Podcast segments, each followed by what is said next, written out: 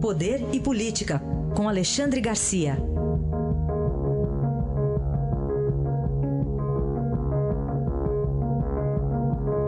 Alexandre, bom dia. Bom dia, Raíssa. Bom dia, Carolina. Bom dia. Vamos falar do, esse, desse dólar que rompeu a barreira dos R$ reais, está em 4,10 no fechamento da última sexta-feira, Alexandre. Pois é. Eu conversei com um ex-presidente do Banco Central e ele me fez uma comparação entre o dólar acima de 4, perto de 4, em setembro de 2002, quando se percebeu que Lula iria ganhar, e o dólar agora, em 4,10, como você está me dizendo. Né? Ah, naquela época, o, o medo ah, de Lula, medo de invasões de fábrica, de, de fazendas, etc., que era o medo da época, foi resolvido, foi desfeito com a carta ao povo brasileiro, se comprometendo com a economia de mercado, com a indicação de Palocci para, o Ministério da Fazenda de Meirelles para o Banco Central, mais um ajuste fiscal sob a supervisão do FMI. Né?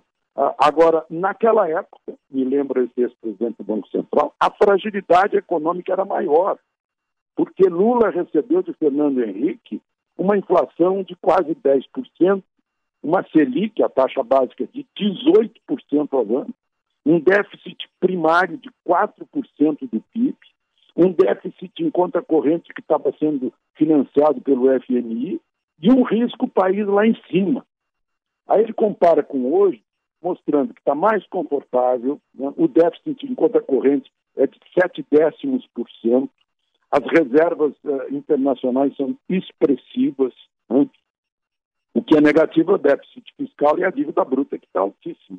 Mas que o valor de R$ reais por dólar em 2002 equivaleria hoje a R$ reais. Então, é, ele lembra o seguinte: estão dizendo que é por causa da, da guerra comercial entre China e Estados Unidos, né, que isso, vai se resolver logo, né, e que é por causa do 7 de outubro. Agora, uma desvalorização do real em relação ao dólar de quase 20% é injustificável, além do nervosismo, né, que é impossível a gente estar perto da lira turca ou do peso argentino, bolívar eh, venezuelano, não, nem falo. Né? E aí, o, o que acontece? É, fica difícil o crescimento, fica difícil o investimento, a Fundação Getúlio Vargas eh, confirma nas pesquisas que a confiança voltou a cair, né? e aí a gente vê que é, é um país ciclotímico. Vai indo bem, aí tem Dilma que vem o caos, depois vem Temer que recupera com Meirelles, aí vem Joesley, vem os caminhoneiros. Né? Aí a gente se pergunta, será que uma eleição no Brasil é algo tão ruim que seja fator de instabilidade da moeda? É, é, é um país estranho. Ui, acho que a gente perdeu o contato. Ah, Alexandre Garcia está conosco. Ah, sim. Pensei que tinha caindo a ligação. Tá é, agora sim, agora sim, deu uma picote na, na ligação, Alexandre. Bom, vamos falar então de Roraima. A gente tem diversas notícias chegando de lá. Dentre elas, um mutirão para atender venezuelanos né, na, na, no estado. Também tem os conflitos que continuam por ali. Um, na reportagem da semana passada, o Estadão já trouxe essa sensação de que parece que não existe uma fronteira ali, mas um grande meio que é Pacaraima, onde as pessoas circulam e casos de xenofobia flagrantes desde aquele fim de semana que teve o conflito, né? É verdade, os ânimos estão exaltados, fronteira é seca, né? então é, existe lá aquele porte com as autoridades aduaneiras ali, mas é, não é, como você diz, não é exatamente uma fronteira, nem era assim, já que Pacaraima recebia energia elétrica, é, recebia, recebe de, de, da Venezuela, agora com muitos cortes, né, ia comprar gasolina na Venezuela, que era muito mais barato. Agora eu soube nesse fim de semana é, presidente Temer tem queixas da governadora, que ele foi lá, combinou uma coisa com a governadora, a governadora faz o contrário, e faz o contrário no mesmo dia, quase uma hora depois. Então não, não está havendo um acerto entre o governo estadual e o governo federal. E é bom a gente considerar eu já disse isso aqui, o problema começou lá atrás, há 10 anos, quando o Supremo mandou que os arrozeiros saíram de lá, os índios foram para Boa Vista, uh, problema muito sério.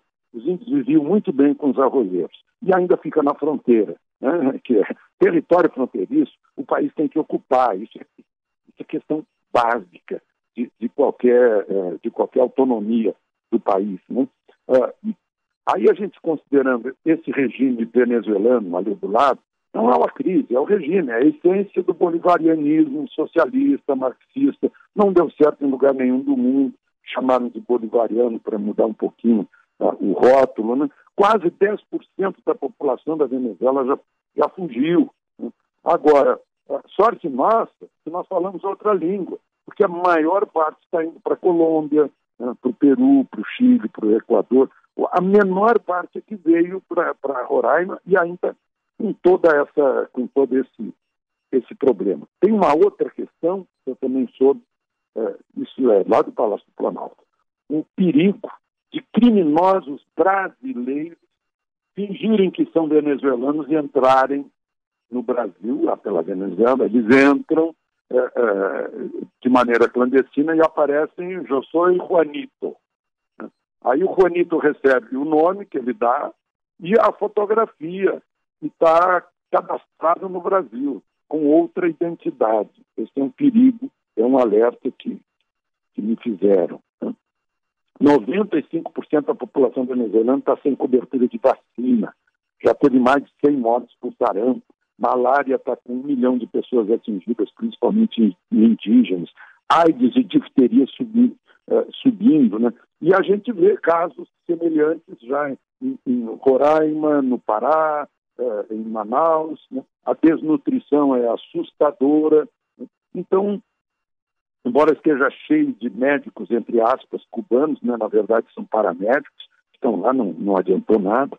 Eu vi no Globo de, de domingo a entrevista uma reportagem sobre o alemão sociólogo Heinz Dietrich, que fez 30 livros, dos quais o principal foi Socialismo do século XXI. Aí eu lembro do ministro da Educação, Fernando Haddad, que uma vez me chamou para tentar me convencer que o futuro da humanidade seria o marxismo. Né? Então, é, e, esse sociólogo alemão disse que foi erro de Maduro. No entanto, ele que fez a cabeça de Hugo Chávez, né? com soluções que desgraçaram todo, todos os países que tentaram essas soluções. Né? E, e, e, tem gente aqui no Brasil, pior é que é isso, né? que quer um sistema assim. Né? O, o, Brasil é um país rico, está toda hora em crise, a gente mostrou aí a ciclotimia brasileira, um país riquíssimo, e a Venezuela também, a Venezuela é da OPEP, a Venezuela está cheia de petróleo e está com a crise, ou seja, não adianta ter uma riqueza natural se o país não tem um sistema que administre bem, que proteja essa riqueza. A análise de Alexandre Garcia, que amanhã estará de volta aqui ao Jornal Eldorado. Obrigado, até amanhã. Até amanhã.